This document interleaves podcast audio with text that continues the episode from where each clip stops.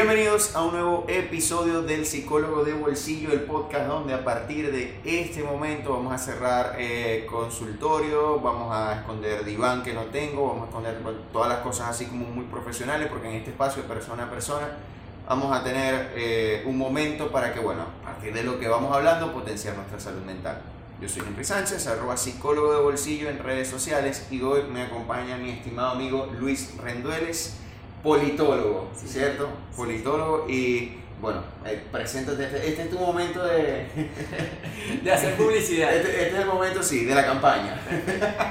Eh, bueno, soy consultor político también, trabajo con el tema de las campañas electorales y la comunicación de gobierno y siempre me ha interesado y siempre me ha gustado la política, entonces siempre que tengo el espacio para hablar de política, hablo de política, con quien sea.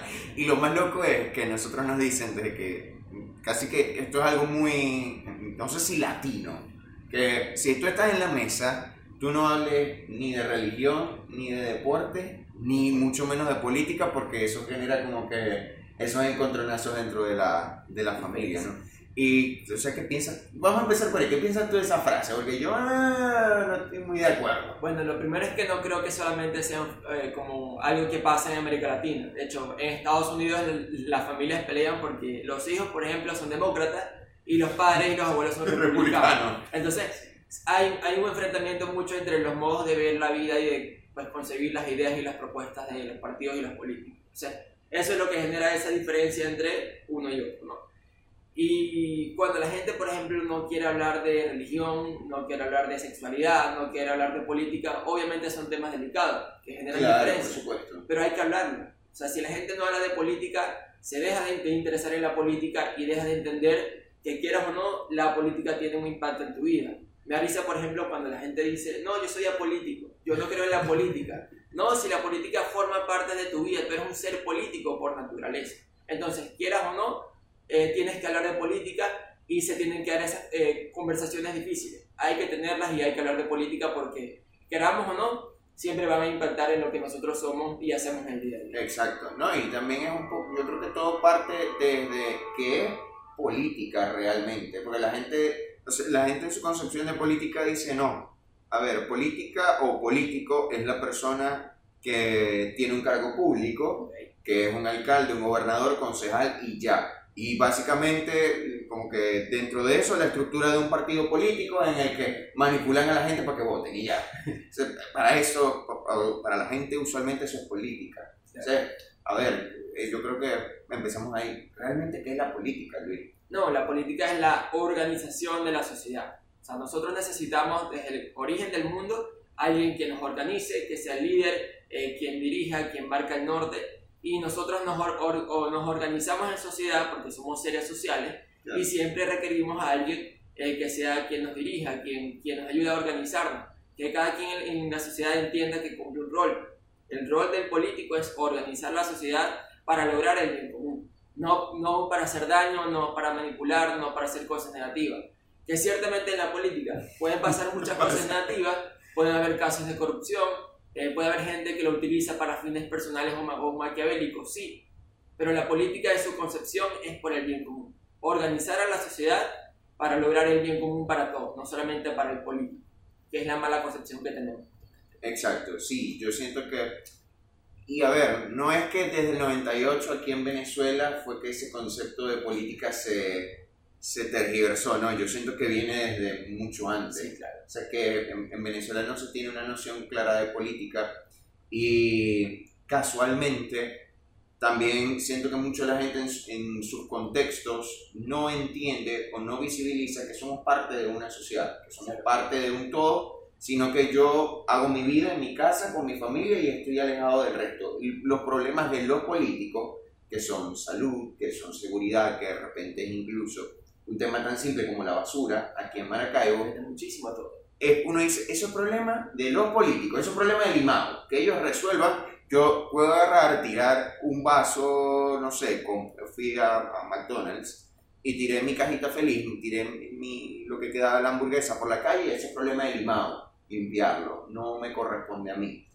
Entonces, eh, ahí, ¿qué opinas tú un poco sobre quizás ese divorcio entre lo que es el, individuo aquí en Venezuela y la política? Yo creo que todos tenemos una responsabilidad también. Yo no puedo esperar que la política o el político sea el único que resuelva todos los problemas sin yo poner de mi parte. Yo creo mucho que el, rol del ciudadano ahorita es involucrarse también en la política, ayudar, eh, autoorganizarse. Por ejemplo, hay ahorita conjuntos en Maracaibo o urbanizaciones que se organizan para resolver los problemas públicos cuando el Estado no aparece. Y eso me parece muy bien. Eh, a raíz de que los políticos o la política no resuelven los problemas, los ciudadanos se han encargado ahora entonces de autoorganizarse y poder resolverlos por supuesto. Que no es el deber ser, pero el ciudadano tiene que estar involucrado en los asuntos públicos porque le afectan directamente. Y, y, claro, eso genera ahorita un hartazgo, una... Sí, yo, diría que hartazgo. La gente está harta de los políticos. Entonces la gente ya no cree que el político es la persona que va a resolver mi problema, lo voy a hacer yo ahora. Por eso la gente hoy está enfocada en el día a día, en eh, voy a trabajar para ver cómo como y cómo le conviene a mis hijos, para darle una educación de calidad dentro de lo que pueda mis hijos. Pero al final si la gente no entiende eh, que, que si un gobierno o si un político que de verdad resuelva los problemas, vamos a seguir eh, aquí en esto muchos años. Sí. Los, digamos, los esfuerzos tienen que ir más apuntados a cambiar ese, ese liderazgo político, a ser yo quien resuelva los, los problemas, porque la intención es que uno esté mejor, que no solamente trabajes para cubrir tus necesidades básicas, sino aspiras a más, aspiras a poder irte de vacaciones a Europa si quieres, aspiras a poder no sé, darle la mejor educación a tus hijos en la mejor universidad que exista en Venezuela o fuera de Venezuela, tener espacios de ocio y recreación, no solamente estar en el día a día trabajando para... Para cubrir las necesidades básicas de, de la pirámide, sino de que precisamente lo que dice, voy por la autorrealización, de, ah, ya logré esto, ahora qué, o sea, vamos a buscar como que el, desarrollo, el desarrollo del ser. Y tocaste ese punto tan importante de esa balanza de repente a la que estamos jugando ahorita, de eh, que, el, que el Estado me resuelva todo como padre, como padre protector o como un Dios, o yo me encargo de mi propio bienestar. Porque siento que ahorita, ahorita estamos como que ahí jugando a esas dos cosas pero tiene que ver mucho con la noción que tenemos, yo creo que desde el inicio de, de, Venezuela como república, de la espera de un salvador. Sí, de un Mesías, de alguien que llega, que tiene todo el poder, que nos va a salvar, eh, que come todo y sin él nada. Yo creo que eso hace mucho daño. Claro, porque además eso a mí, y obviamente desde un punto de la salud mental, a mí me está privando de, de responsabilizarme de mi bienestar sino que se lo estoy otorgando a otro. A una persona, o sea, es que ni siquiera es a un gobierno, es a un partido, es una clase política, no, es a una persona que creemos que va a ser solamente esa persona que nos va a resolver todos los problemas. Y realmente es imposible. Un político no trabaja solo. Necesita un equipo de asesores, por supuesto, detrás, necesita un equipo de trabajo para dirigir la acción del gobierno. Entonces, creer que una sola persona es responsable y que nos va a resolver todo, error grandísimo. Total, porque, bueno, fíjate, a ver, todo, yo siento que inicia desde la figura de Bolívar como Dios, de libertador. Entonces, ok, Bolívar, y sabemos que no fue Bolívar solo el que lo hizo, y que por ejemplo, detrás, advierto, probablemente me ponga muy histórico en este episodio. Eh, Francisco de Miranda como precursor alrededor del mundo, eh, repartiendo, eh, como sembrando la, semilla de la idea de libertad en, no solo de Venezuela, en América en general. Bolívar que luego haciendo su trabajo todo, el equipo militar. Y fíjate que, a ver, se logra la, la, independencia de la corona española, pero no hay una conciencia de repente de la gente, ah, tengo la libertad, ¿qué hago con esto?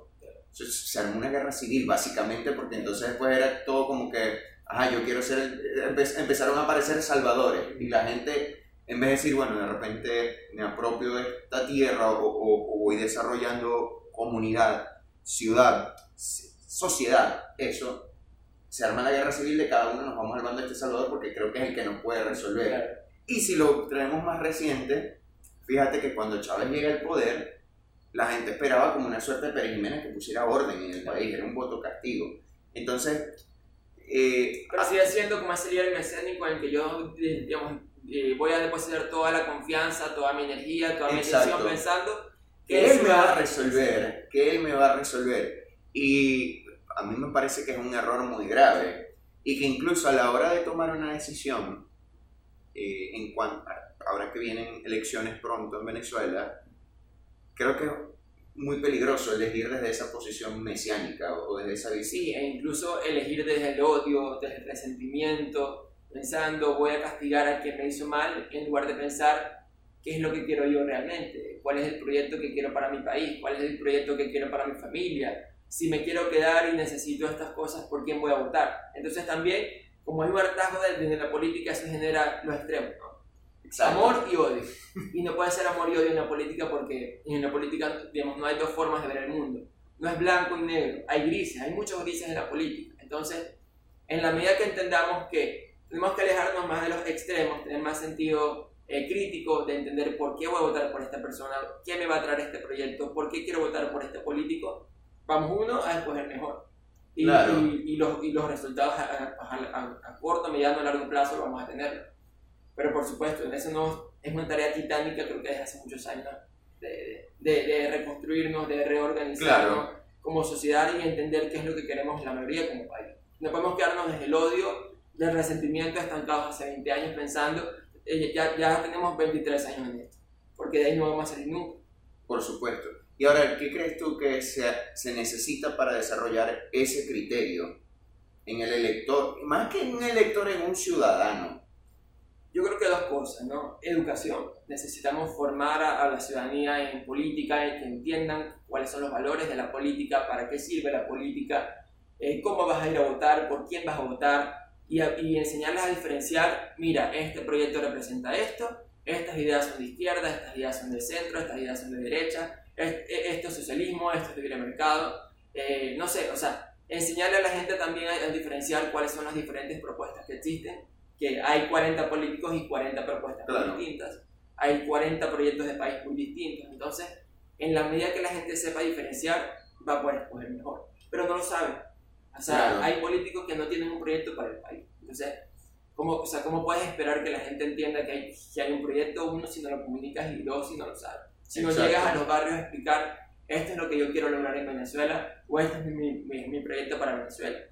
Y lo segundo, confianza. La, la, la, la confianza está en el piso. Yo, yo, creo que es muy importante que los políticos hoy entiendan que tienen que hablar de forma sincera. Decirle, mira, realmente yo no puedo lograr esto, yo no tengo la capacidad de hacer esto en el próximo año, pero esto es lo que puedo hacer. Dame el voto de confianza, eh, vamos a hacerlo juntos no, no, pensar que la responsabilidad única es, digamos, del político. Por ejemplo, van a una parroquia, hay un líder en la, en la parroquia, en la comuna, en la comunidad, tienen que decirle, yo, yo necesito que tú me apoyes en esta tarea también, de involucrarte, de, de, de hacernos parte, de generar un sentido de pertenencia, porque al final decimos, coño, Venezuela es mi país, Maracaibo es mi ciudad, mi parroquia es mi parroquia, yo quiero lo mejor para mi gente también. Entonces, en la medida que entendamos que nosotros desde el ser humano no somos el centro del mundo, es nuestro ego que, es que queremos que somos los únicos importantes y vemos que estamos en una sociedad también y que, que pues todo lo que hagamos impacta en la gente también, vamos a, a, cambiar mucho las cosas. Sí, y fíjate, es eso como de, es que me pareció muy importante, no estoy solo en el mundo, o sea, no soy solo yo, sino que formo parte de una pareja de repente. Formo parte de una familia, formo parte de un condominio, ese condominio forma parte de una comunidad que está en una parroquia, que está en una ciudad, y así sucesivamente, y tú te vas dando cuenta, eh, que lo escuchaba en una entrevista anoche, de que tú no estás solo en el mundo y que no puedes andar caminando desnudo porque hay un montón de alambre de púas y probablemente te vas a hacer daño. Y, y además, como que cuando yo soy inconsciente de esa comunidad en la que yo formo parte, algo que también la gente camina desnuda, el alambre de púas y nos vamos a hacer daño en todo. Y en la medida de que pues, me hiciste acordar, una vez, en 2016, cuando estaba este tema en Venezuela, eh, los responsables de la comunicación por Internet era CanTV, la empresa del Estado, era por cables coaxiales. A partir de 2015, 2016 fue que empezaron a robarlo, ¿verdad? Eh, habían bandas, se decía que era la policía, se decía que era la misma gente que TV, se decía que, que eran ladrones en la delincuencia común, los empezaron a cortar en todas partes. Básicamente Venezuela se quedó sin internet. Y gracias a las empresas de fibra óptica, bueno, ya, por ejemplo, aquí en Maracaibo ya eso cambió. Parece un Silicon Valley ahora. Sí, incluso que, que, leí unos artículos que decían que la, el renacimiento de la, de la comunicación por internet en Venezuela ah, empezó en Maracaibo. Desde la pandemia, sobre todo. Sí, desde la pandemia. Y recuerdo que en mi casa yo vivía, no vivía en Maracaibo, los cortaron. Y me llamó mucho la atención de que yo decía, ah, pero nosotros como vecinos sabemos que la policía no va a hacer nada. O sea, que vivían, eh, que la ciudad donde yo vivía era una ciudad donde, como decir tú, no sé, México, una ciudad con los narcos y todo el tema. No. O sea, aquí la policía no existe. Como comunidad te toca a ti de resolver el rol de resolver, no es lo idóneo, pero te tienes que mover y la gente era como, ¿cómo hacerlo? eso era lo que, esa era la idea. Yo me acuerdo que yo empecé con mis papás como casa por casa de. Tenemos plata, vamos a organizarnos, vamos a ver quién nos trae el cable, quién lo pone. No, y algo, más, algo tan sencillo de seguridad ciudadana. O sea, era algo como de nosotros mismos, dentro de la comunidad, prevenir que ese tipo de situaciones pasaran. O sea, nosotros mismos estar como monitoreando nuestra propia cuadra. Y fue una idea como de, vamos a empezar por nuestra calle. La gente era como que, primero la gente no va a esas reuniones porque les parece paja. Que dice como que esa es responsabilidad de, de alguien, esto es responsabilidad de la policía, del alcalde. Y tú dices, ya va. Sí, pero no lo está haciendo o sea, me, me, toca a mí hacerlo porque si ellos no lo hacen, lo voy a hacer yo. Es lo que me toca. No es el que lo hacer, pero es lo que te toca. Exacto, no, y que además, en la medida en la que yo me hago consciente y responsable también de lo que está a mi alcance, más allá de, de quizás evitarlo, puedo preservar lo que, lo que el Estado me da, se pueda conservar en el tiempo. Y eso es lo que yo usualmente veo, por ejemplo, Plaza del Ángel, en el encendido de, de las luces hey, se hizo una inversión grande, que de repente la gente no está de acuerdo porque dice, hey, se pudo haber invertido en. Pero entonces, si se supone que ya eso está, que es algo como que muy de nuestra cultura, vamos a cuidarlo, la gente lo está destruyendo. De nuestra identidad, de nuestro arraigo. Hay cosas, por ejemplo, que la gente critica mucho ahorita en Maracaibo, por ejemplo, el encendido de, de, de Yo digo, es una alegría, es algo distinto en medio de la crisis, es rescatar una, una tradición yo no puedo esperar que si mi país está en crisis esté todo el tiempo dando golpes de pecho porque las cosas están mal.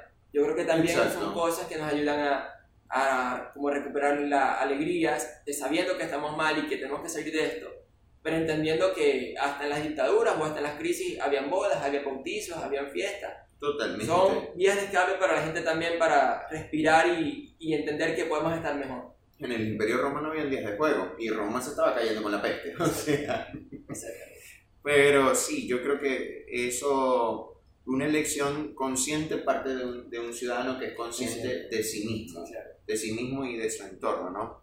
Y fíjate que eso también del formar criterio propio es muy importante. Es mucho, ¿no? A veces también eh, queremos cerrarnos en nuestra burbuja, por ejemplo eh, yo consumo medios de, comunicación de derecha.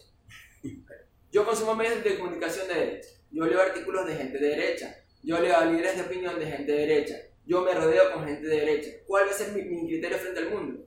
El que...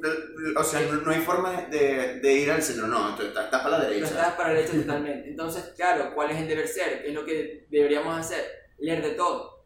Consumir información de medios de derecha, de centro, de izquierda, de un poco centro-izquierda, de un poco centro-derecha para tener la visión del mundo. Es que vivimos en nuestra burbuja y creemos que el mundo es como lo percibimos. ¿no? Exacto. Pero el mundo es mucho más grande de nuestra burbuja y de lo que percibimos. Entonces nos toca como ciudadanos también abrir la mente, salir de esa burbuja, ver que el mundo es mucho más grande eh, este, que nosotros. Por ejemplo, cuando se hablaba mucho de la, de, de, la invasión de Trump a Venezuela, nosotros creemos que Venezuela era el centro del mundo, el obligo del mundo, lo más importante, que éramos el asunto más importante para Estados Unidos y, digamos, para cualquier país. Cuando la verdad no es así. No. Cuando somos una ficha más en el tablero internacional, en el tablero político, entendemos que no somos tan importantes. Entonces, hay que salir de, de esa, de esa eh, hay que salir de esa burbuja, entender que somos mucho más grandes o más pequeños en el contexto global y que tenemos que también abrir nuestra perspectiva y la forma de ver las cosas. Leer mucha información, consumir información, de medios alternativos, de medios de izquierda, centro derecha, nos ayuda mucho a abrir ese, ese espectro.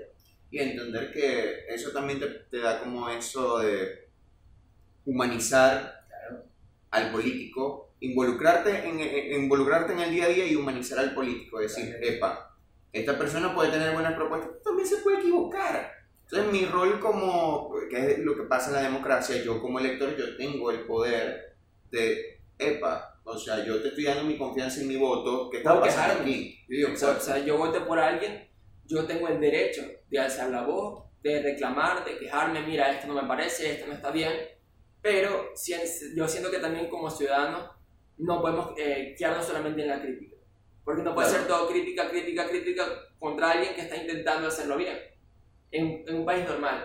Claro. A lo mejor en Venezuela no... Sí, en un país de contingencia. Exactamente.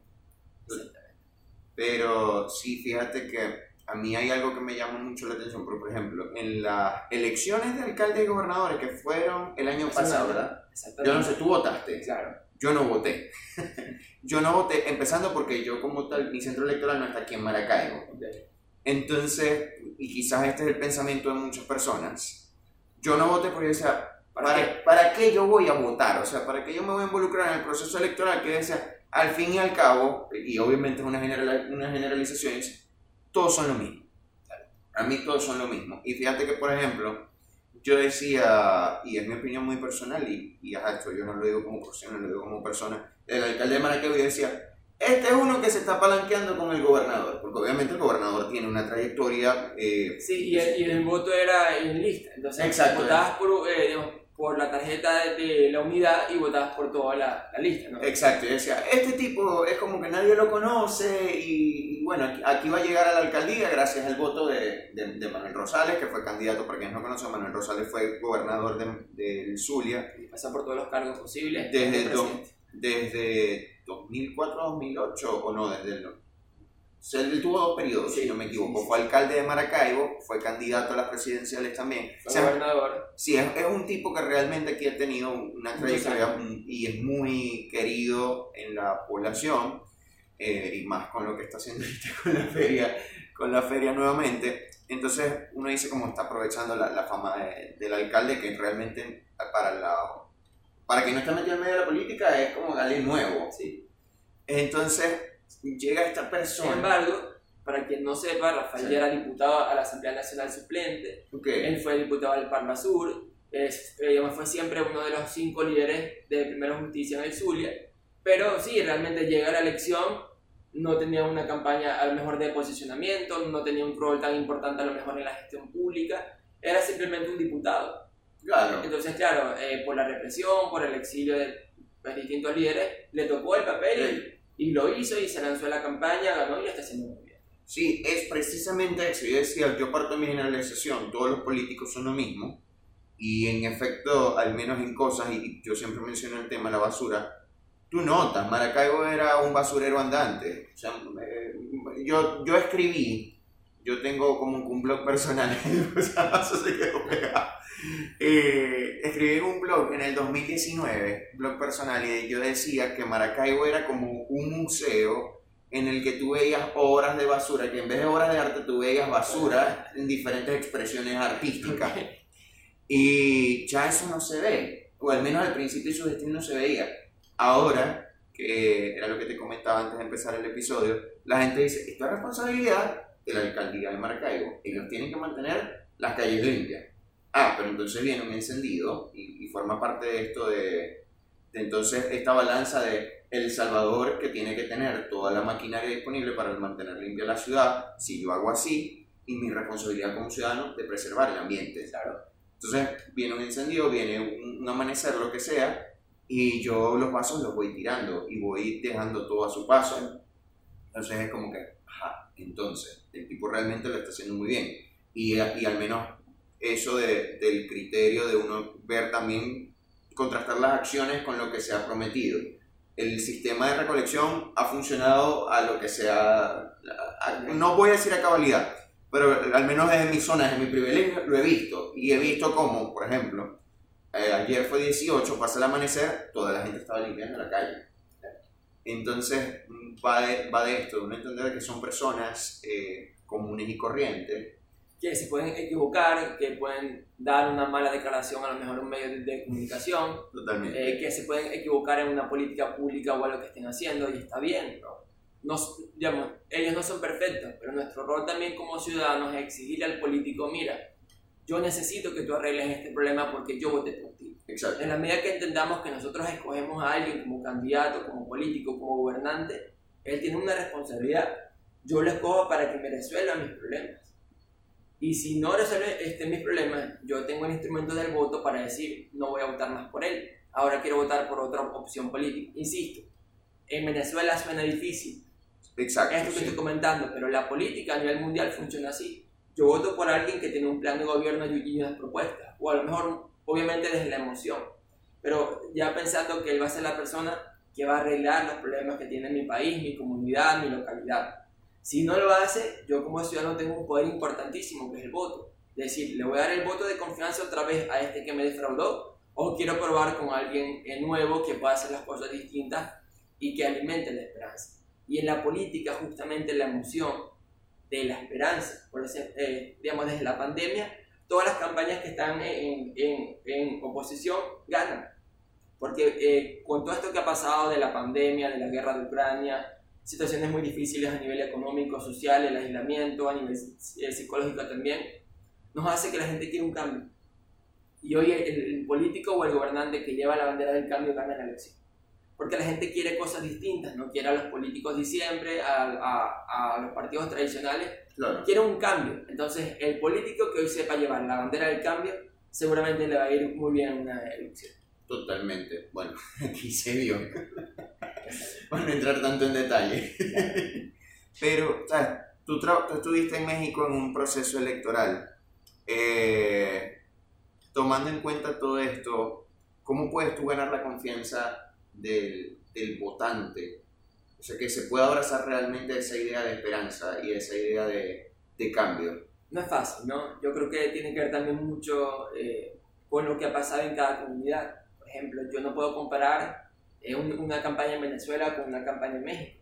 Los problemas en México son muy distintos. Entonces, eh, el rol de un consultor o, de un asesor en esas campañas primero es entender qué está pasando, cuáles son los problemas que tiene la gente, qué es lo que están viviendo en el día a día, y con base a eso generar una estrategia, un mensaje que sea convincente, que sea persuasivo, que sea memorable, que permita que la gente se sienta conectado con ese mensaje. Entonces también depende mucho de lograr identificar con investigación cuáles son esos problemas tan importantes, pero también de la creatividad. ¿Cómo yo puedo desde la política generar un discurso que sea nuevo, que sea distinto, que sea honesto, que sea disruptivo, que permita que la gente conecte otra vez eh, con, con, la política, que nos vea como una opción real de cambio? Entonces ese es el reto hoy de las campañas, que los políticos tengan un mensaje que sea convincente, que sea honesto, que sea propositivo, porque los políticos no quieren escogerte para que tú te quejes por lo que hizo el gobierno anterior. A ti te escogen para que tú resuelvas los problemas nuevos de la gente. Petro en Colombia, por ejemplo, fue la opción perfecta de eso, ¿no? Eh, la gente escoge a Petro porque quiere un cambio profundo del sistema político de, pues, tradicional en Colombia durante muchos años. Entonces lo escogen porque lo ven como una opción de cambio que va a devolver a la gente lo que necesita, que pueda arreglar los grandes problemas. Nos guste o no Petro, su campaña funcionó. Fue la campaña del cambio. Robert Fernández también fue un candidato que pasa a segunda vuelta y que también ofrece lo mismo. Ofrece una opción de cambio, ofrece una opción de que todo el mundo tenga riqueza, de que pueda prosperar. Era un empresario exitoso, es que ni siquiera era político y se vende como una opción, como una alternativa real a la política tradicional. Pero eso puede también generar mucho daño, porque los outsiders en la política quieren llegar a destruir todo, a, a, a cambiar todo, a reemplazar todo. en Twitter. Sí, están diciendo eh, lo que estaba ya no funciona, hay que hacer todo de cero. Y eso es muy peligroso. Claro, sí, porque dentro de todo, eh, a ver, la gente dice como, no, pero hay que cambiar la estructura. No, la estructura está por algo. Claro. Sí, y, y a ver, yo siento que a veces los golpes están tan fuertes, tan, rápidos, tan bruscos, pueden generar... Desestabilizan algo que no necesitas desestabilizar en este momento, que más bien es lo que te da el orden para que tú te puedas establecer. Y una vez de que ya estés dentro, puedes ir acomodando la estructura. Poco a poco, claro. También, por ejemplo, un político está en el poder cuatro años. No puedes tampoco eh, pues, pretender que apenas lo escojas, ya al día siguiente todo esté perfecto. Claro. No, son cuatro años de gestión. Pero en, en la comunicación política, por ejemplo, hay algo que llamamos los 100 días de gobierno o sea, que esos 100 días de gobierno hay que generar la percepción de, de, que las cosas están cambiando, de que las cosas están mejorando, que los problemas se están solucionando. Y es por eso que los gobiernos comienzan con tanta fuerza. Claro, tienen la credibilidad, tienen la aprobación que le dieron las urnas, los electores, tienen la confianza de la gente para poder hacer el, el, gobierno. Y a medida que pasan los años el político va perdiendo su grado de, eh, de, de aprobación o de legitimidad. Y es natural que pase realmente. Hay, hay un desgaste natural. Sí, claro. sí. Incluso, eh, iba, iba, a poner el ejemplo de, de Pérez Jiménez, que aunque fue un... A ver, hubo grandes obras públicas en el país, el, el descontento igual por el tema de, de, la, de la democracia, de quizás los derechos humanos, iban en aumento. O sea, llegó un punto sí, en, que, o sea, el país, ¿sabes? Digamos, era, una, era una dictadura, eso no se puede ni negar, ni esconder, ni pretender que no pasó. Claro. Hubo muchos avances en el tema económico, sí, pero al mismo tiempo hubo represión, hubo violaciones de derechos humanos, es decir, o sea, como digo yo, eh, en, en, Venezuela y en el mundo cada gobierno tiene eh, como, eh, como sus aciertos y sus errores, Por luces y supuesto. sombras. Entonces no ver a alguien como el mejor gobierno, el gobierno perfecto, no, porque al final... Incluso el, el mismo Marcos Pérez Jiménez en esta entrevista en la silla caliente dice, yo no le tengo miedo a la palabra dictador. Dice, yo fui un dictador. Y, y, es, y es eso, como que reconocer que cada gobierno tiene unas luces y sombras es muy importante. Pero fíjate que, por ejemplo, lo que pasó en Brasil, que ese es un caso de repente cuando no hay una planificación, a ver, los candidatos sí tenían su propuesta, pero a la hora de cómo lo ven los medios y de cómo lo ve el, el elector y también uno que está desde afuera, uno dice, eh, Brasil se estaba eh, debatiendo entre un político corrupto, que, que era Lula con el caso de Odebrecht y todo esto, y eh, Bolsonaro, Bolsonaro, que es un tipo también de extrema derecha, que cada vez que habla es como que agárrense porque algo loco va a decir y se vio agarrando con los periodistas. Claro. Entonces, eh, es también cómo, yo, cómo puedo hacer yo para un poco sa- salir de allí o, o qué se hace en ese caso. Es difícil porque, por ejemplo, en Brasil, para mí, eh, o sea, opinión muy personal, era Guatemala y Guatepeor. No había candidato bueno. O sea, yo siento que Brasil merece un, un mejor candidato, mucho mejor que Bolsonaro y Lula. Pero al final es quien logra eh, este, convencer en medio de ese, eh, de esa, como, digamos, de ese desastre, de ese desorden que son las campañas. Exacto. A nosotros nos contratan para gestionar el caos en una campaña. Entonces, en medio de ese caos, de, esa, de ese desastre, es quien logra que ese mensaje llegue. Imponer su verdad, porque al final las campañas se reducen a dos verdades. La de un candidato y la verdad de otro candidato. No hay verdades absolutas en una campaña electoral. Quien tenga la capacidad de imponer, por supuesto, de la mano de las redes, de la mano de los medios de, de- de comunicación, generar esa percepción de que yo soy el héroe y él es el villano, de polarizar, yo soy el bueno, él, él es el malo, es que logran ganar la elección. Claro. ¿Cuál fue la estrategia de Bolsonaro? Que él era el héroe y Lula era el villano. ¿Cuál, cuál fue la estrategia de Lula? Que Lula es el, el héroe, el candidato del pueblo y que, y que Bolsonaro era el candidato. Sí. Ambos tenían sus aciertos, ambos tenían sus errores. Al final gana quien logra convencer y quien logra movilizar. Porque puede ser que tengas un trabajo muy bueno en digital, en redes y en medios, pero si el día de la elección no llevas a la gente a votarlo, a los centros de, de- de- de- votación, vas a perder la Sí, elección. porque tú puedes tener mucho alcance en redes, Claro. pero no necesariamente ese público votante. De hecho, yo, yo- yo siempre digo que, por ejemplo, que las redes sociales no ganan campañas. TikTok o Instagram no ganan una campaña electoral. Anótenlo.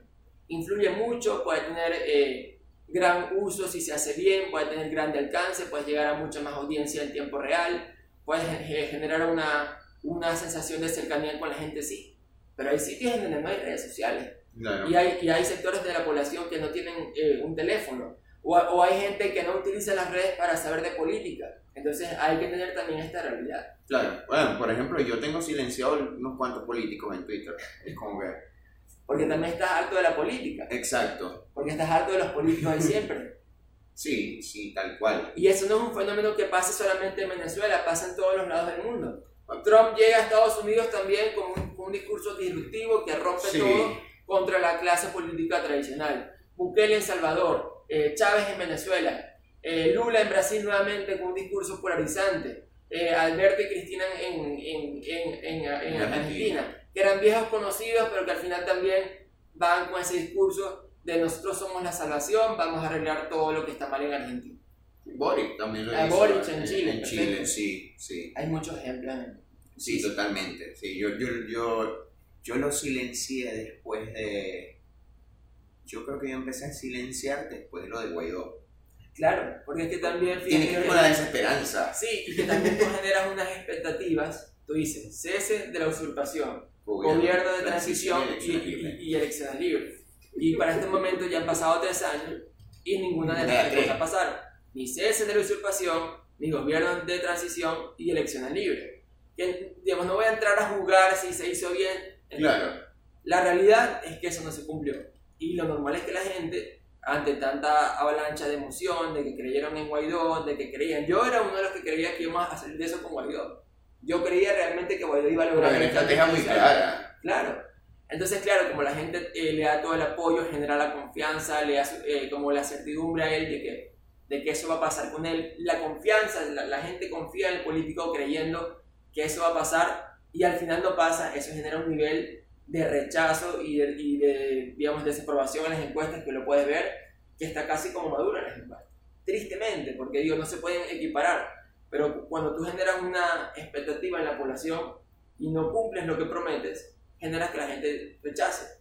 Y, y, pues, y generas que la gente no crea en la política como el medio para arreglar tus problemas. Claro, sí, totalmente. ahí es donde empieza el punto, que de cierta manera yo siento que fue muy chocante pero al mismo tiempo ha sido sano si lo manejas responsablemente, es decir, ok, vamos a hacerme cargo de mi bienestar y de lo que yo puedo hacer por mi comunidad. Sí. Pero no puedo esperar precisamente que un tipo venga y me prometa esto y no lo resuelva, porque entonces, ¿qué pasa si no lo resuelve? ¿Qué pasa si no lo cumple? O sea, que, que, que, ok, es su responsabilidad, pero ¿qué pasa si no lo cumple? Entonces, quedo yo a la deriva incluso ha sido la, la persona que decide irse del país por lo mismo. Tiene un acto de responsabilidad de si nadie se hace cargo de mí, yo me hago cargo de mi bienestar, yo cuido a mi familia. y se expone a lo que se expone, pues, que son riesgos considerables, que por cierto creo que ya abrieron nuevamente la frontera de Estados Unidos. Escuché lo mismo, Entonces... Nada, no, igual eso es muy triste que la gente tenga que emigrar de su país para buscar algo o de hecho, que no solamente pasa en Venezuela, o sea, hay, hay, o sea, obviamente es muy fuerte la migración en Venezuela, pero no es un fenómeno que pasa solamente en Venezuela, pasa en todo el mundo. La gente migra de un lugar a otro porque simplemente lo que espera, las expectativas que tiene de vida, no, digamos, no se hace en realidad. Necesitan estar tranquilos, necesitan tener bienestar. Hay gente que a lo mejor estaba muy bien en Venezuela y migró porque simplemente dijo, yo necesito estar mejor, yo necesito mi tranquilidad, mi paz mental y eso está muy bien hay, hay, gente que sufrió en, las protestas, por ejemplo, eh, traumas psicológicos muy fuertes.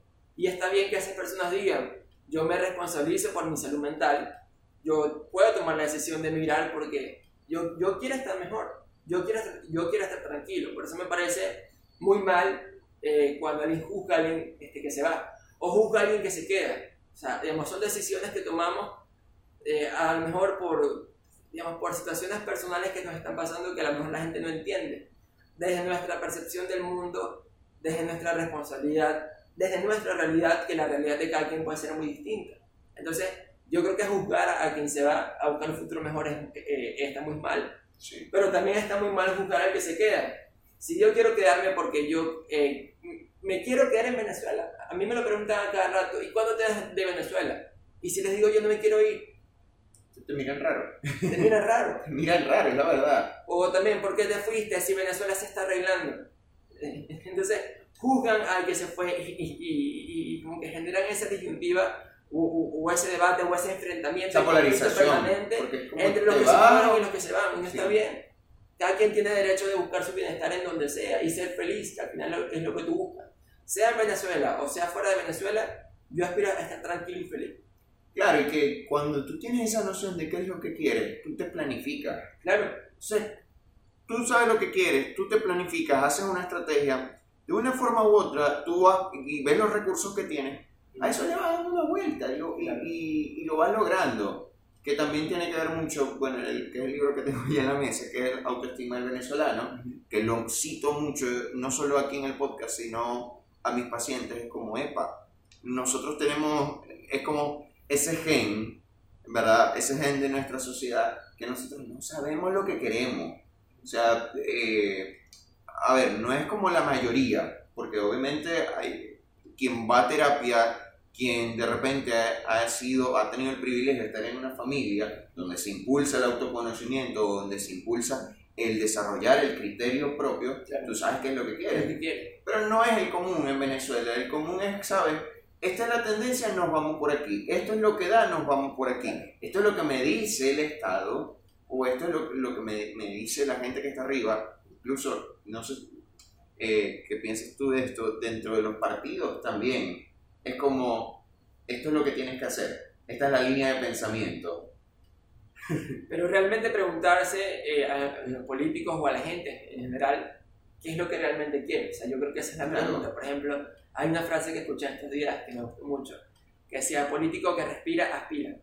Un político está en un partido porque quiere escalar a una posición de poder y eso está muy bien, eso es legítimo. Claro. O sea, quieres poder para, eh, espero, ¿no? para poder ayudar a la gente y generar bienestar. Y eso está muy bien, eso es lo que tú quieres dentro del partido. Ahora, ¿cómo escalas dentro de ese partido? ¿Cómo vas evolucionando? ¿Cómo vas escalando? ¿Cómo vas creciendo? Eso es muy importante. Y en la sociedad yo, también impulso. Por ejemplo, ahorita que doy clases a los jóvenes, les digo a, los muchachos como yo, yo no me soy muchacho, no creo que tengo 40 años, yo les digo, ustedes tienen que descubrir qué es lo que quieren. No importa cuánto tiempo se tarden, no importa eh, si hacen algo no les gusta y se cambian. El fracaso no está mal. digamos, esa es una consecuencia normal de probar algo de experimentar, de avanzar, de crecer, de transformarse como persona. Entonces creo que cada quien tiene que descubrir y, pues, y probar muchas cosas. Yo, por ejemplo, en mi carrera comencé por una parte que eran los, los, derechos humanos. Hoy no ejerzo en esa área. Me sigo identificando como activista de derechos humanos, que son causas que a mí me parecen importantes en la sociedad. Pero yo descubrí otra cosa que me gusta y, estoy feliz en mi, área y, estoy creciendo y avanzando y creo que al final cada quien tiene que hacer eso mismo, probar cosas nuevas, descubrir qué es lo que le gusta y entender qué es lo que quiere para ellos, para su familia, para su país. Pero tenemos que darnos el, espacio y la terapia es muy importante para eso, para que alguien te oriente y te ayude a, descubrir qué es lo que quieres como, como persona, como familia, como sociedad. La pregunta realmente es, ¿qué queremos los venezolanos como sociedad? Exacto. Eh, eh, entendiendo que no somos un grupo eh, homogéneo, no, es decir, homogéneo, este, sino que hay muchos grupos dentro de la sociedad, que cada quien, hay jóvenes que quieren algo muy distinto a lo que quieren las personas mayores. O sea, dentro de una sociedad también eh, se da que pues, cada grupo quiere algo distinto. La pregunta colectiva que necesitamos hacernos en la política es, ¿cuál es el país que queremos? ¿Hacia dónde vamos con esa Venezuela que soñamos, que aspiramos? Yo te digo, yo sueño con una Venezuela libre. A lo mejor todo el mundo tenga ese proyecto de de país, yo, yo, yo quiero lograr la, eh, la, libertad. A lo mejor hay personas que dicen, no, no, no me importa si somos libres o no, yo quiero estar tranquilo y, resolver mis asuntos. Quiero mi bienestar. Quiero mi bienestar. Y eso está bien. Pero creo que así en, en la política hay que darse ese debate. Tiene que darse esas conversaciones difíciles en la casa y en la familia de, de, pues, de, de preguntarnos qué es lo que queremos como país. Y fíjate que, disculpa que te ataje, porque eso de qué queremos y, mencionarlo como una conversación difícil nos plantea de que la política es parte de nuestra vida, porque simplemente es como expandirlo a un campo más grande como sociedad. Pero nosotros necesitamos esas conversaciones incómodas, por ejemplo, en una pareja. Ajá, ¿qué queremos nosotros? ¿Para, qué, para qué estamos aquí? O sea, eh, de, qué queremos? ¿Solo sexo? ¿Queremos eh, algo formal? ¿Queremos una familia? Esas conversaciones tú las necesitas. Porque entonces es como que son dos personas juntas o tres o cuatro, o tres o cuatro. Qué chimbo. Ah, no, depende de, lo, de porque hay, gente que lo elige, hay gente que lo elige y dice, bueno, una relación abierta. Nada, o sea, yo, no tengo nada en contra, no tengo nada en contra de las relaciones abiertas. Claro, pero de repente dices que chimbo cuando se supone que son dos y hay más. bueno, pero van caminando en direcciones completamente opuestas. Entonces, obviamente, eh, creo que hay un, un, verso hebreo que dice que una casa enfrentada contra sí misma nunca puede prosperar. exactamente. Y está el cuerpo que tenemos que hacernos esa pregunta. Sí, no, y en caso también de, de, sabemos, de las familias, ¿no? Los padres con los hijos también creo que tienen que conversar. Mira, ¿qué es lo que queremos como proyecto familiar? ¿Qué quieren ustedes? ¿Dónde quieren estudiar? ¿Qué, a, eh, o sea, no sé, pues, digamos, ¿cómo se ve esa familia también, ese grupo familiar, ese núcleo en cinco años? La familia en Venezuela se está perdiendo. La familia Venezuela se está perdiendo, la migración no. eh, nos, eh, nos arrebató a las familias, pero también la pregunta que queremos hacernos como pareja, como familia, como sociedad, como partido político. ¿Qué queremos nosotros como partido político? ¿Qué, queremos, o sea, ¿qué es lo que queremos como sociedad? ¿A dónde vamos? Y esas conversaciones este, se están perdiendo porque banalizamos a la política. Sí. Porque creemos que la política no, este, no es importante, no es necesaria, que la política es aburrida. Yo no creo que la política sea aburrida. No, no, para nada. Casualmente hoy me, me escribió alguien que tenía muchos años, demasiados años sin, sin contactar y me me enviaba a decir su mamá y que mira, todavía lees el periódico y la sección, a mí me encantaba la, la, la, sección de política de Panorama. Panorama fue, fue, creo que todavía existe, ¿verdad? Creo que ya no sale la... La, la, empresa tiene en la web. Pero es como que uno de los diarios más antiguos de Venezuela y de Maracaibo, creo que fue el, fue el primero, sí.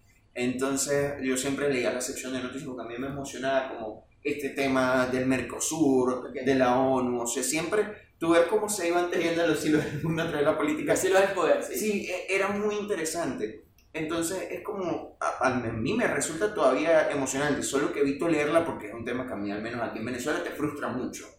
No, y ese tema es muy interesante, ¿no? Eh, o sea, una de, de las cosas que, que, hice cuando comencé a dar clase fue preguntar en cada clase, ¿qué pasó en la semana?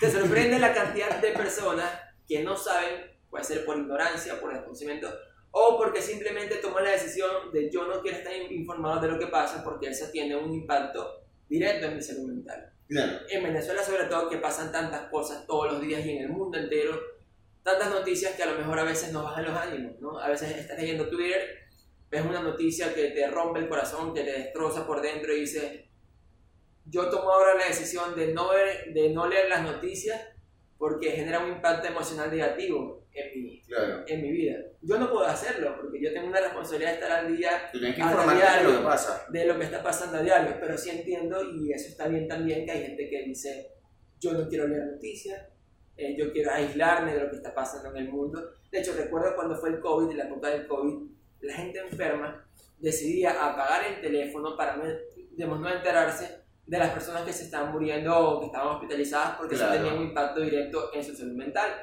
Lo mismo pasa con la política, o lo mismo pasa en Venezuela y en el mundo. Ante esa avalancha de noticias negativas, la gente toma la decisión, mira, yo no quiero saber más de lo que está pasando.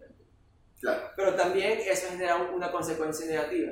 Nos cerramos, nos aislamos en nuestro mundo completamente y no vemos con perspectiva qué es lo que está pasando fuera del mundo. Claro, y el estar desinformado de una manera u otra no te permite tomar buenas decisiones. Tomar buenas decisiones porque ante la falta de información tú decides en oscuro, o sea, es como no veo y bueno, no sé, A o B, me da igual.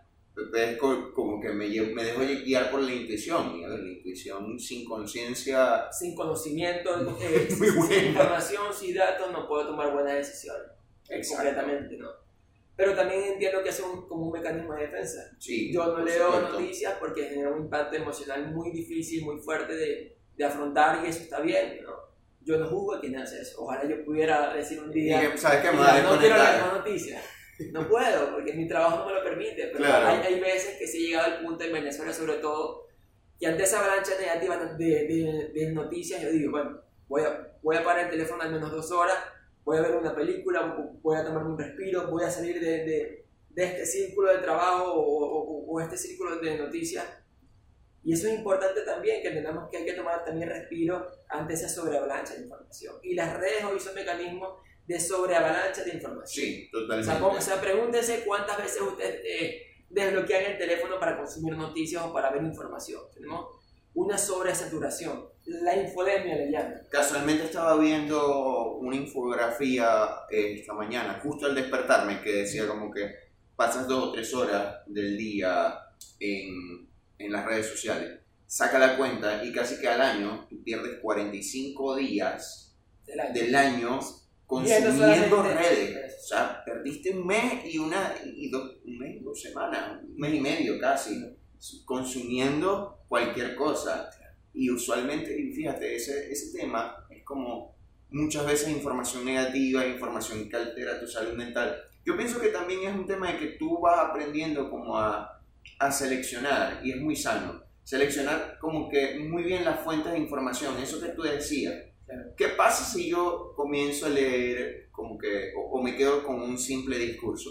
Pierdo capacidad de cuestionar. O si de repente me voy a medios que son extremistas, extrema derecha, extrema izquierda, yo voy a estar al Fijar posiciones de acuerdo a la información que consumo. expuesto a discursos de odio. Claro. Eh, por- incluso yo he aprendido mucho eso con los periodistas deportivos. Por ejemplo, yo no sigo a David Faitelson, el El de, periodista, el de ESPN. el de periodista mexicano de E ESPN.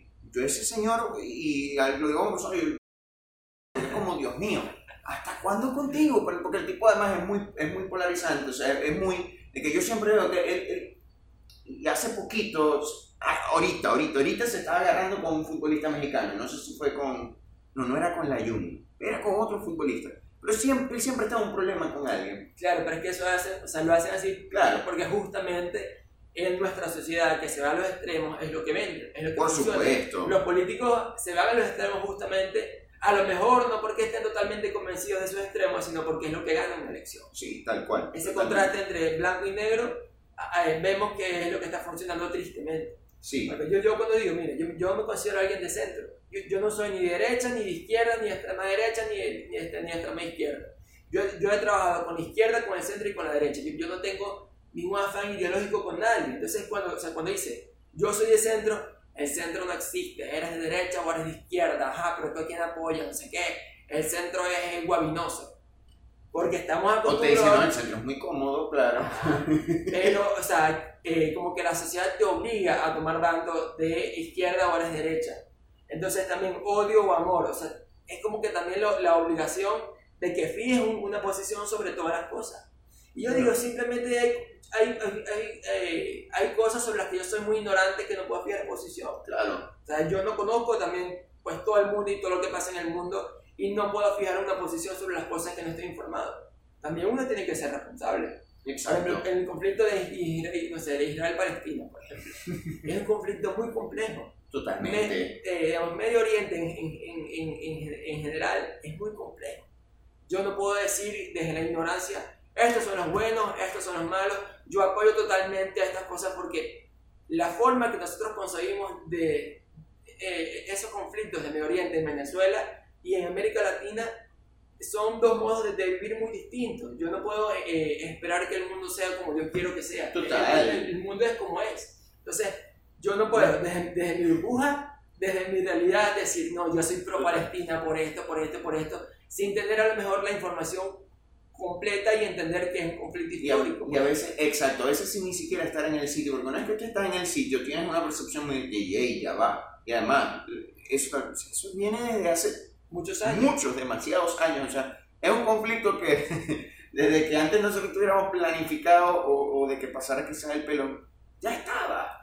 Entonces quizás uno, uno a veces se pasa la raya con decir, sabes, desde mi privilegio, desde mi burbuja, desde lo que yo veo en televisión, desde lo que me dice CNN, desde lo que me dice la BBC. Claro, que los medios moldean mucho también esa percepción del También, mundo. también, exacto. Entonces es como tener ese cuidado, ¿no? Y, ¿sabes, Luis? Para ir cerrando, hay dos preguntas indispensables que, que quiero hacerte y como consultor político. La primera, ¿cómo la gente puede reconciliarse con la política? O sea, eh, la gente hacia la política. Y la segunda sería, ¿cómo hacer desde el rol del consultor, de- de- del estratega y de la misma figura del político, que la gente se reconcilie? O sea, desde y la persona lo busque por sí mismo y de que yo como político, como estratega, consultor, invite a la gente a hacerlo. Mira, fíjate, sobre la primera pregunta que me hace de cómo la gente puede reconciliarse con la política, yo creo que es al revés. Yo creo que los políticos tienen que reconciliarse con la ciudadanía. Ok, Quienes le han quedado mal a la ciudadanía son los políticos.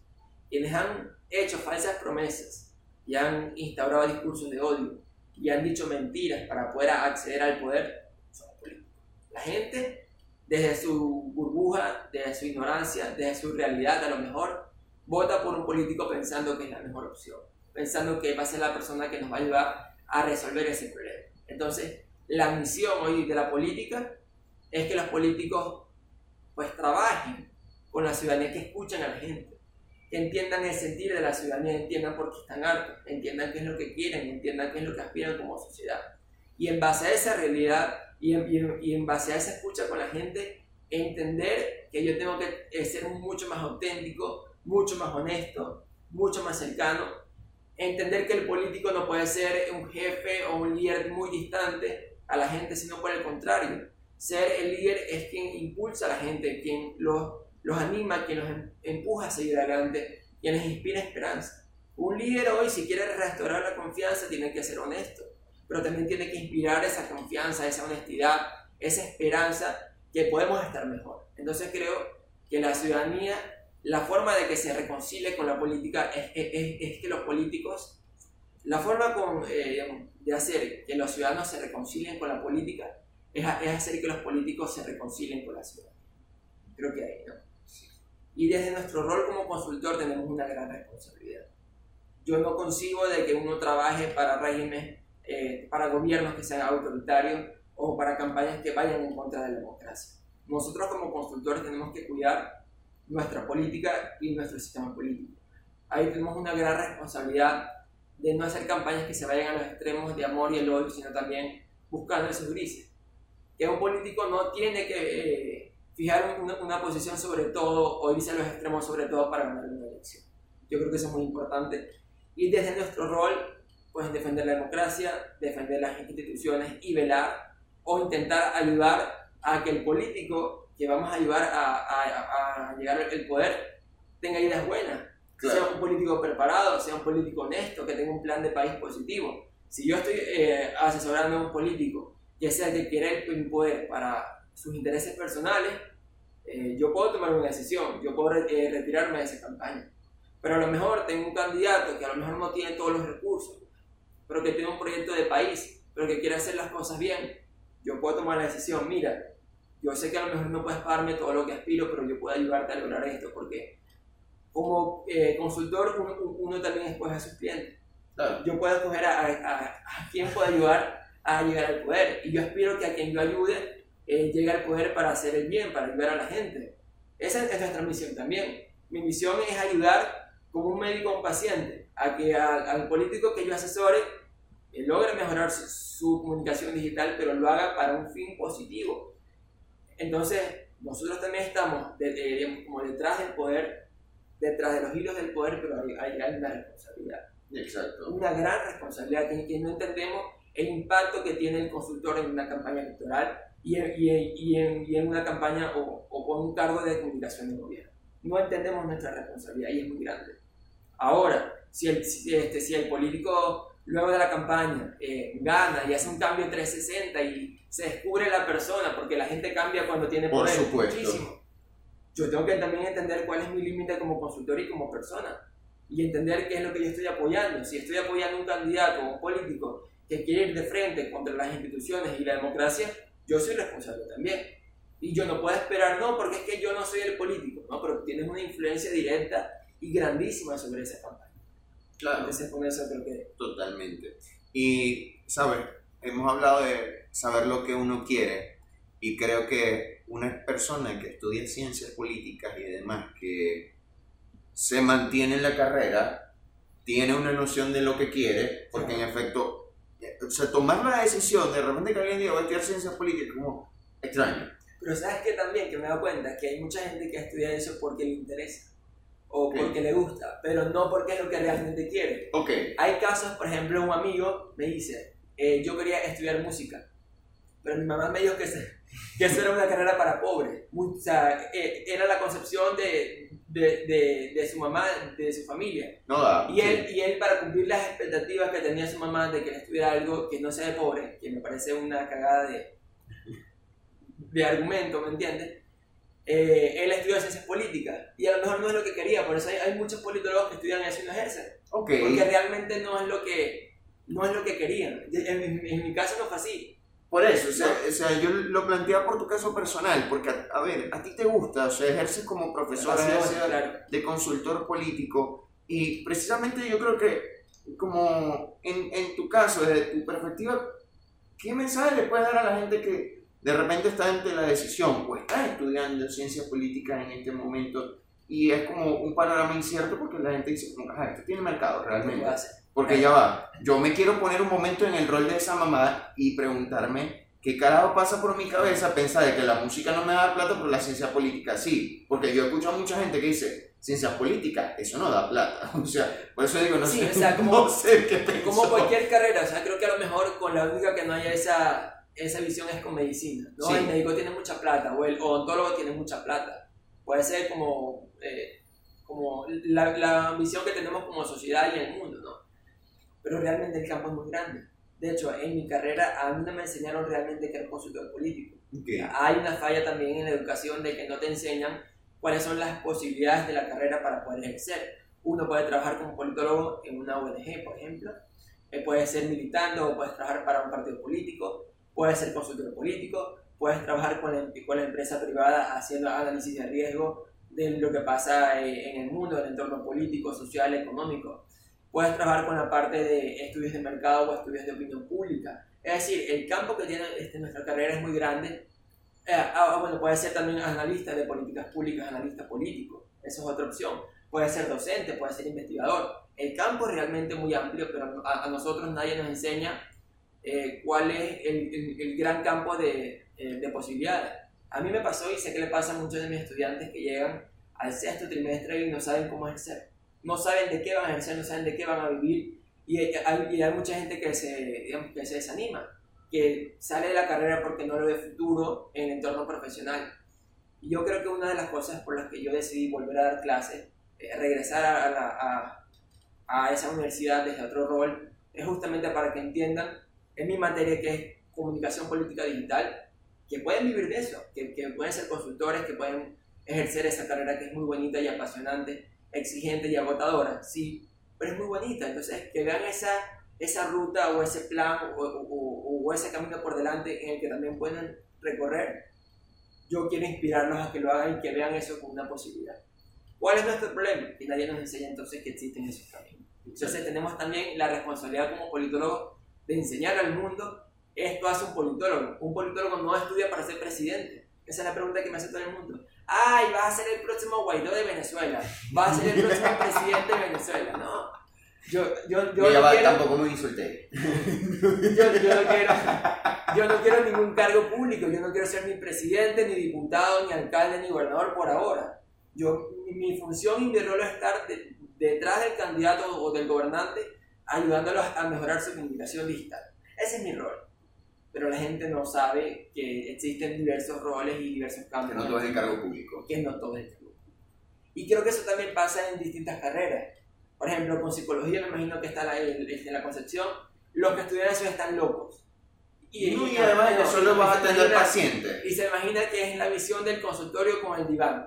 Exactamente. Pero el campo es mucho más grande en la parte social, en la parte organizacional, en la política también requerimos eh, eh, gente que, que estudie la, la mente y el comportamiento humano para ajustar nuestras estrategias a lo que quiera la gente y piensa la gente. Claro. Entonces, no podemos reducir las carreras de ningún área a solamente un campo cuando el mundo está lleno de posibilidades. Exactamente, sí. Ahora, y si la gente quiere conocer de tu trabajo, quiere conocer de tus propuestas, ¿dónde puede conseguirlas? Me pueden seguir en Instagram, en Twitter, en Facebook, en LinkedIn, en TikTok, como Luis Rendueles M. Arroba Luis Rendueles M. Y pueden visitar mi página web, luisrendueles.com. También me pueden ver ahí lo que escribo. Tengo algunos artículos eh, de análisis, otros sobre comunicación política digital. He dejado de escribir, pero lo voy a retomar. Qué bueno, entonces ya saben, sigan a Luis por allí porque de verdad propuestas como estas son las que impulsan al país. ¿ok? Y eso, ahora sí, última pregunta. ¿La Venezuela qué quieres? La Venezuela que quiero, quiero un país libre, quiero un país de oportunidades, donde podamos emprender, trabajar, estudiar, salir adelante, que cada quien cumpla sus sueños, que sea feliz, que un joven pueda comprarse una casa, que un joven pueda comprarse un carro, que un joven pueda echar para adelante, que tengamos servicios públicos que funcionen, que tengamos instituciones sólidas, libres, democráticas, transparentes, un país más justo, más inclusivo, más- eh, y, y- no, y sobre todo creo que más tolerante. Nos hace falta mucha tolerancia. No podemos vivir con odio, con resentimiento para siempre. El país cambia, eh, todos los días, la gente cambia todos los días. Está bien equivocarse, fracasar, cambiar de opinión, eso está bien. Y no podemos estar siempre como el país del odio y del resentimiento. Eso está bien. Totalmente, sí, ahí me gustaría cerrar. ¿Tú cuál es el país que quieres? ¿Cuál es el país que yo quiero? Buen punto, buen punto. Y, y creo que prim- primer, primer entrevistado que hace Una hace una pregunta. pregunta, sí. Mira, ¿cuál es el país que yo quiero? Yo quiero un país libre también. Quiero un país lleno de oportunidades para los jóvenes, un país potencia como para la educación y la investigación. Eh, un país donde independientemente de lo que tú te quieras dedicar, puedas encontrar esa, esa oportunidad de desarrollarte y más allá de lo social, un país realmente inclusivo.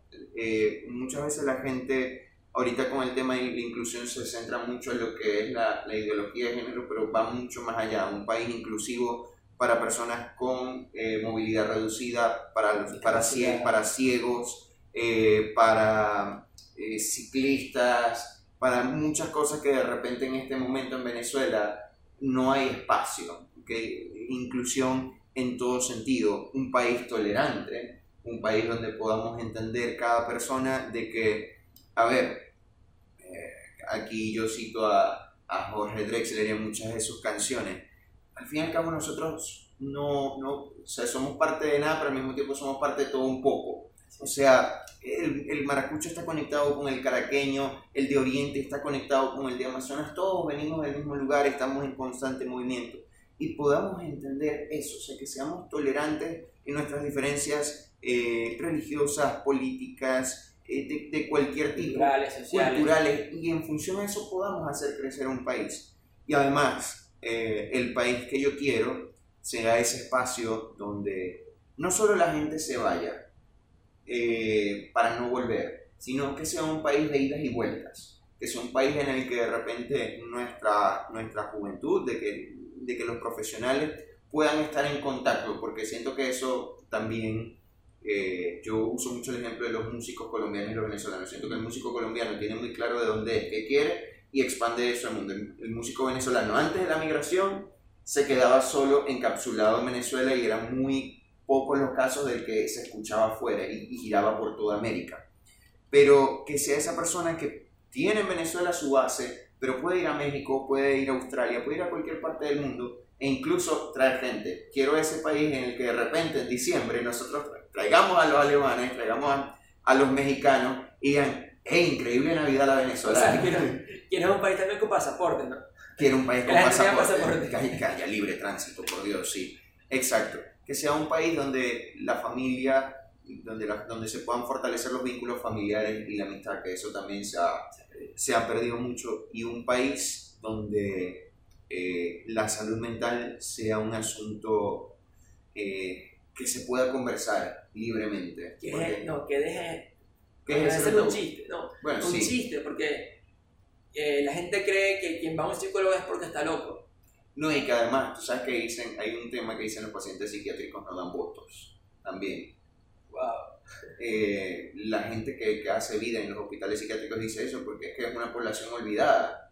Y, y a ver, nunca, yo creo que nunca se ha visto un gobernador del Zulia, un alcalde de Maracaibo, preocupado por, las, por el hospital psiquiátrico de Maracaibo. Se habla mucho del universitario, se habla mucho del General del Sur. Ey, ojo pelado, ¿no? La alcaldía, ojo pelado. Pero- Gobernación, ojo pelado. Pero ¿qué pasa con eh, el Hospital Psiquiátrico Maracaibo? Literalmente parece que se quedó en 1900 tantos, que fue cuando se fundó. Olvidado. Olvidado, olvidado, y la gente en condiciones precarias. O sea, yo la verdad no, no, no veo que hay mucha diferencia entre una cárcel y el, una cárcel venezolana con las condiciones precarias al hospital psiquiátrico. Entonces, eh, y a ver, el hospital se sostiene por la gente que hace vida y por la gente que sabe qué es lo que quiere y, y tiene conciencia y amor a su profesión. No se sostiene por, el- por, por, por quienes realmente deberían hacerse cargo. O sea, realmente ese es el país que yo quiero. Qué bonito. Me dejaste pensando, para que sepa. Y que bueno, es un, un tema del que puedes hablar en redes. Pero bueno, este, ya saben, pueden seguir a Luis en sus redes sociales. Si eres político y, y, pues tienes proyectos, proyectos en de alguna campaña o incluso en todo lo que Luis mencionó, ya saben, pueden llamarlo. Y si desean, obviamente, atención psicológica, saben que Psicólogo Bolsillo en cualquier parte del mundo y en el corazón de la ciudad también en su modalidad presencial los acompaña eh, en su proceso terapéutico. Sí lo haga, sí lo haga, vayan a psicólogo, sí lo haga. Eh, lo, lo, dice, lo dice Luis, así que eso es palabra cierta. Nada, agradecido Luis, de verdad. Gracias. Espero que no sea, que sea el primero y que no sea el último. Bueno, que en otras condiciones también y a medida que el panorama político vaya, vaya evolucionando, que siempre está Bueno, evolucionando. cuando, mira, cuando vengan las primarias o cuando vengan las elecciones del 2024, aquí estaré seguramente. Ey, un hecho. Un Eso, hecho. eso va. De acuerdo. Eh, Queda grabado, queda en YouTube y Le queda en sí que me Spotify. invite. Totalmente. Y ya saben, pueden seguir el canal por allí, eh, tanto en Spotify como en YouTube. Suscríbanse, denle like y compártanlo en el grupo del condominio, del colegio, de la gente que siempre está peleando por política y en cualquier lugar. O bueno, nos vemos hasta un próximo episodio del Psicólogo Bolsillo. Chao.